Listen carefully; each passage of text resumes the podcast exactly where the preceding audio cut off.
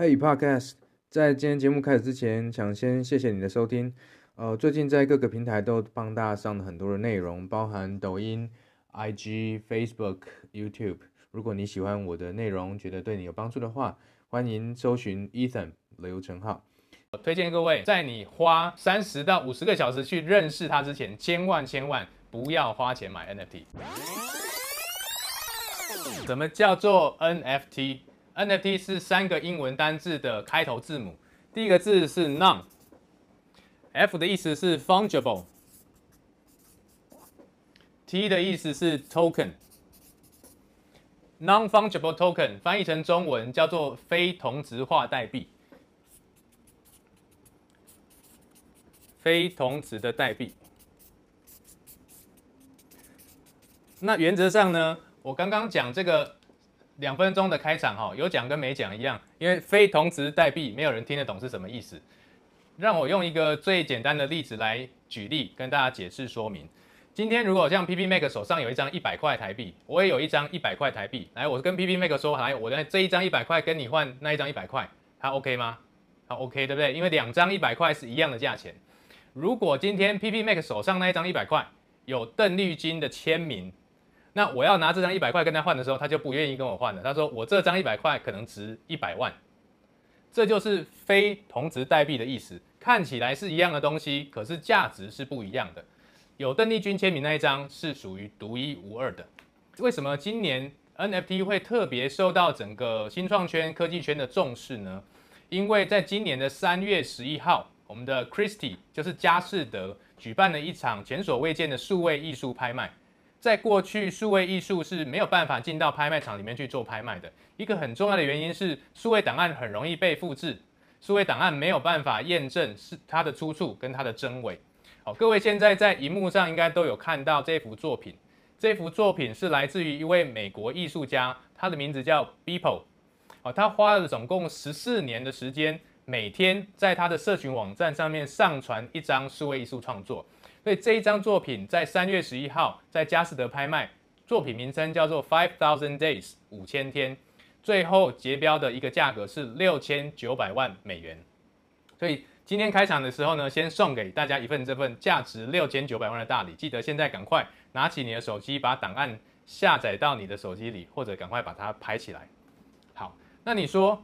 你拥有这个档案，是不是跟他拍卖的档案长得一模一样呢？是，看起来完全一样。但是如果我们今天要把这份档案卖给别人，有人会愿意买吗？OK，没有人愿意买。就像刚刚我要换 PPMac 手上这一张有邓丽君签名的一百块一样，他不愿意跟我换，因为价值不一样，因为没有这份独一无二的签名。好，这是为什么数位艺术从现在开始有了 NFT 的技术之后，它可以进到拍卖场，因为我们可以知道出处，我们可以把它视为一份独一无二的创作。好，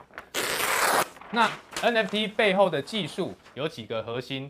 第一个当然就是所谓区块链的技术。那区块链的技术，我们今天不是演讲的重点，但是也必定要做稍微的提到。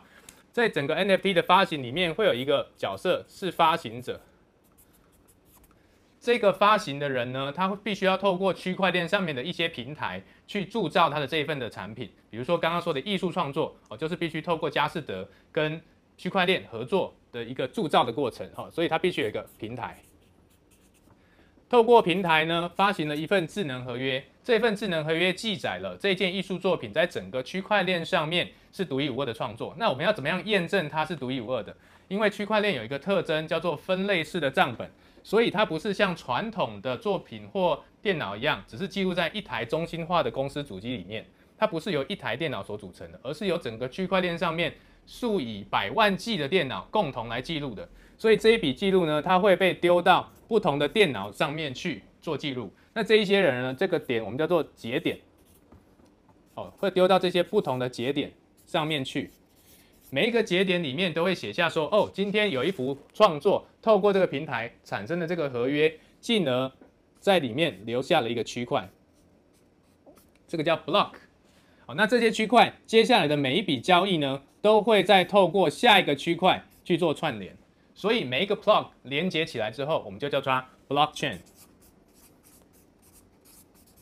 哦，这也就是区块链的由来。那我们可以想象说，这幅作品发行，如果今天有人想要去篡改它，或者有人想要去偷它的时候，会发生什么状况？它必须要同时间能够修改这么多不同电脑上面的记录，才有可能实现。而这样的方式事实上是不可行的，因为在全世界有数以百万计这些节点在记录这一份分类式的账本，也就是因为这样的特性，所以可以确保这个发行的机制它是独一无二的。那这还不是智能合约最关键的地方。智能合约赋予 NFT 一个最重要的特性，在于它能够自动化执行，而可以可以持续的创造中间的价值跟利益的分配。举例来说，发行者发行出了一个作品之后，可能有一个买家 A 在这边要跟他做购买。可是传统的艺术画作呢，是当我画出来一幅画卖给这个卖家之后呢，他要怎么处置就是他的权利了。比如他可能会拿到二手的交易平台，像 Christie、佳士得这样的平台去做拍卖。可是对于艺术家，就我创作者来说，我在第二手交易之后，事实上是没有任何的收入的哦，除了名声之外。但是智能合约带给所有的创作者或艺术家来说，一个全新不一样的价值是在什么地方？如果今天 A 要跟他买这个发行者做出来的 NFT，假设说我们说它的出价是一百万好了，在每一笔的交易里面呢，当然我们必须付给哦，也就付给平台百分之二点五的手续费，例如说它可能就是二十两万五千块。好，但是在这里面我还要付给发行者这边是十万的一个版税，另外加加上我跟他买作品的八十七点五万，好，这三笔才构成了我整个一百万这一笔交易的金额的分配。那在第一笔的时候，你可能感受出来，那有什么特别的？当它产生第二笔交易的时候，也就是说，我 A 的卖家卖给 B 的时候，可能 B 跟他买的价钱是两百万，这两百万的分配关系到。我这里有百分之十的版税，所以我就会拿到二十万的版税收入，剩下的五万给平台，然后这个两百万的八十七点五才是给 A 这个买家。所以，他透过智能合约的自动交易，对于发行者来说，他可以获得的是一个持续性的版税收入，而不是只是一次性的交易收入。那各位可以想象哦，以前的艺术家可能在世的时候都不会成功，为什么？因为大家都希望他死了，这个作品变成独一无二。现在不需要，我在生的时候就可以发行很多独一无二的作品，而且我的销售可以不必透过这些藏家的炒作或是二手交易平台中间的一些这种活动或抽成，而是可以把利益留在自己身上，它就使得艺术家成为一种可以长期实现的职业了。那其实呢，智能合约对 NFT 来说，它的影响绝对不是只是艺术品而已。各位想象一下，如果今天你是一个建商，专门在盖房子。当我盖的第一栋房子卖给 A 这个卖家的时候，它是一个传统的交易。可是如果当 A 把房子卖给 B 的时候，这个交易金额里面有百分之十会回到你的建商手上。这时候你盖房子的逻辑可能就不一样了，因为你会考虑到这个房子如何可以长期的交易，它越交易越增值，你能够获得的收益就越高。好，这是突破传统的交易逻辑。那也不只是实体的物件而已。刚刚讲到说，房子的建设跟交易，它的逻辑就不一样。我不只是求我第一次卖房子的时候收入减我的成本，而我会希望我这个房子可以持续性的被交易，甚至是会增值。因为我在每一次的增值、每一次的交易里面，我都会回归一定的 royalty，就是版税的收入，回到我自己的账户里面。所以我希望我的房子它可以备用很久，它可以长期的增值。各位想一想，其他的行业是不是有这样的可能？看以前是一个知名的室内设计师，以前你每栋房子都要画一次室内设计图，对吗？现在也不需要了，你只要画一次的设计图，然后因为你的设计图都是杰作，所以其他的设计师呢就会买你的设计图去稍微改一下变他的东西。所以你只要画一次图，其他设计师用你的图的时候，你都可以收到百分之十的设计费，看是不是多好？而且随着越多人用，你的设计就越有名。卖保险的也是一样，现在的保险必须依靠着这些保险公司的保单，然后去鉴定是不是要发给你保险金。未来不需要了，未来这些保险经纪人只要创建一个智能合约，它可以依照购买者自身的条件去建构，说利用哪一些的保险组合建构起来。当你发生什么事件的时候，智能合约会自动的拨款到你的账户里面。甚至它可以把这个智能合约，就是你的保单的价值延续到你的下一代。对保险从业人员也是一样，你现在的工作是维持这一群保护，可是未来的下一代的保护，你一样可以交给你的子女去世袭去继承啊，因为智能合约可以自动帮你做这样子交易，它就会产生一段持续性的收入。好，你可以再联想到的更多，例如说律师啊，例如说呃医疗，各位每一天很多人都有带你的智能装置，可能都有收集你的睡眠资料。可是你有没有想过，你的睡眠资料其实是可以卖钱的？今天这些研究机构，他要做睡眠研究的时候，需要收集很多人到他的机构里面去连接这些数据。可是如果你的数据本身就是一个 NFT，你就可以把它卖给需要你的睡眠数据的单位，然后借由它的利用，你每一次的运用去研究，你都可以收到一定的款项。好，所以这次智能合约可以应用在很多很多不同领域，而不只是艺术创作，它改变了整个交易价值链的一个形态。OK，好，那在过去的一年里面，最有名的一个案例是来自于 NBA 所发行的一系列叫做 NBA Top Shot 这个记录了篮球精彩时刻的球员卡。那我们先看一下这一段二十四秒的影片。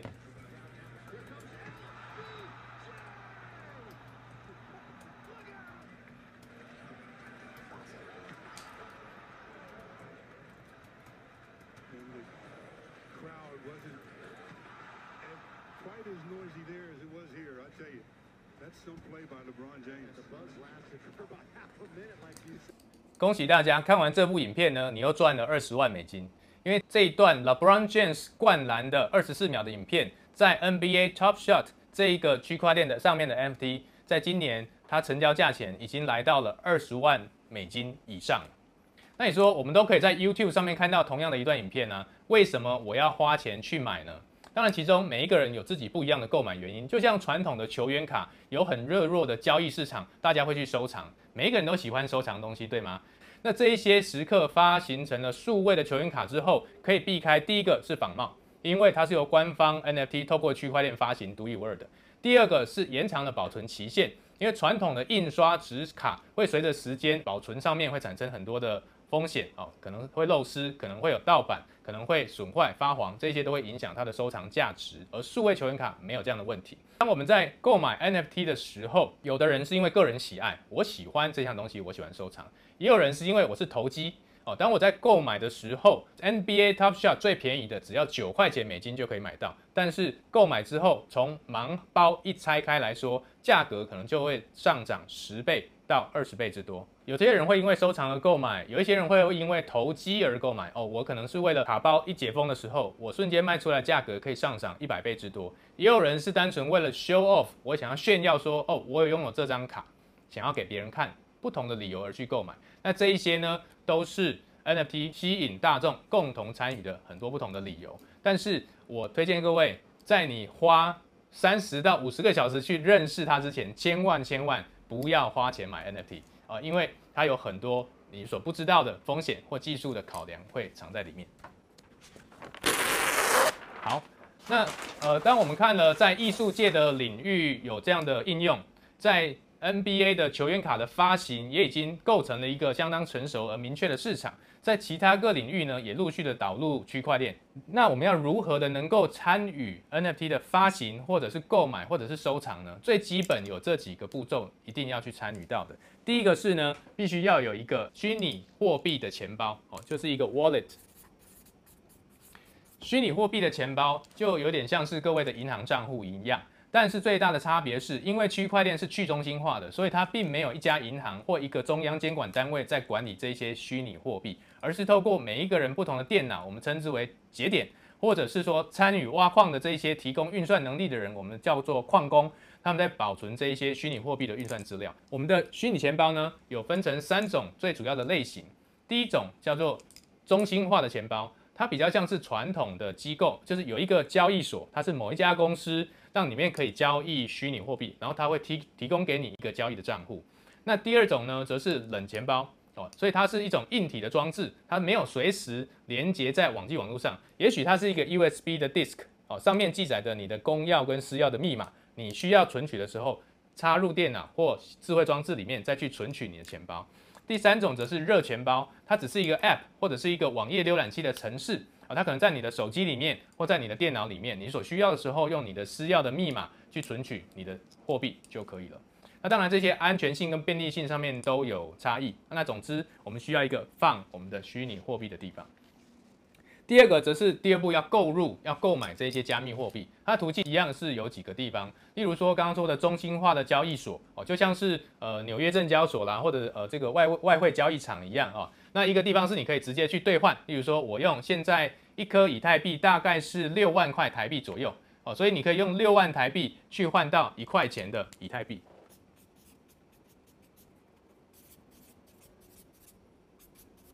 哦。你可以用这样的汇率的方式去交换。第二个，你也可以像买卖外汇或股票一样，呃，定一个你想要买的价钱，然后在买卖双方在中心化的交易所去撮合成交。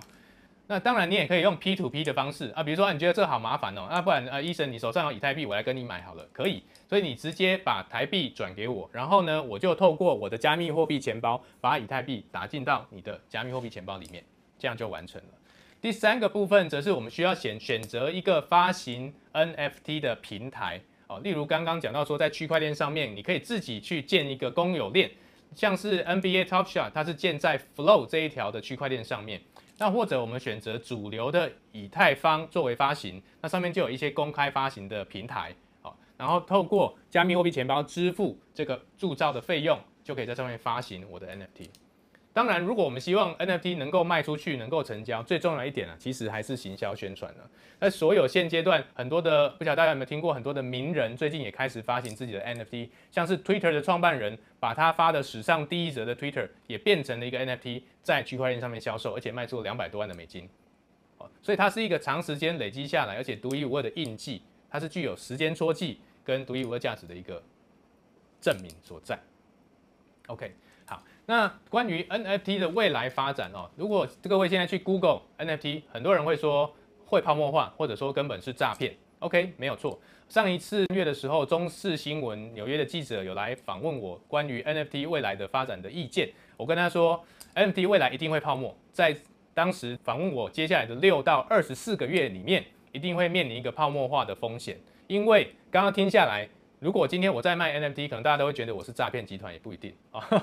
但是我先推荐大家，告诉你不要买哈。为什么会这样？因为它增值的太快了，因为它有太多是想要借由投机跟炒作在中间获利的人了。就像两千年的网络泡沫一样哦，像 dotcom 危机一样。所以在六到二十四个月之内哦，我认为一定会有一波的泡沫产生。可是这个技术在泡沫之后，它仍然会。遗留下来，而且被人们应用到更多不一样的产业里面，不只是商业的应用。未来我们包括到学校去念书所拿到的毕业证书，也会是一份 NFT。因为现在就已经有非常多的假毕业证书、假工作证明存在了。那你要怎么去验证？不可能再透过人工的方式，而是透过区块链上面的时间戳记跟发行单位去做验证。啊，事实上，MIT 在两三年前就已经做过这样的事情，这样在未来会更加的普及。政府也会有更多区块链跟 NFT 的应用，像是台湾关于木材的砍伐其实是管制禁伐的，我们不能够砍木头，除非政府核可的。那透过 NFT 现在在记录哦，区块链上面每一棵合法砍下来木头，它都有独一无二的证明。未来在木材的交易市场上面，只有这一些经过记录跟认证的木材，它是可以被合法交易的。所以没有记录的，就是盗采、盗伐或者是走私进口这些途径。那这样就可以作为很多在商业或法律上应用的可能性。好，所以尽管在未来有泡沫化的风险，但是这个技术的应用则是在现在会不断的继续进行。就像现在每一家公司都要有一个网站一样，像现在每一位手上几乎都要有 Line 跟社群网站 Facebook、Instagram 一样，未来每一个人都会有一个公开的加密货币钱包。公开的加密货币钱包里面会放着你的各种的收藏品，还有你的会员卡。无论你今天去参加一个活动，你要去百货公司停车，你只要用这个加密货币去感应，它就可以知道你的会员期限有多长，直接从加密货币钱包里面去扣款，完全不需要你做任何的判别跟动作，因为所有的一切都记录在区块链上面了。好，那包含像 Elon Musk 在上个礼拜的时候，他提到说他开的车子是 Toyota Prius，我们都知道他的公司是 Tesla，但他为什么要提及 Toyota Prius 呢？如果我们今天在他的加密货币钱包里面看到他开什么车，看到他买什么包，看到他有收藏多少的加密货币，就就是今年呃有另外一个货币叫狗狗币暴涨的原因。本身这个公开的加密货币就是一个最好的品牌宣传，因为每一个人都想真枪知道对方收藏了什么东西，借此了解很多的消费习性。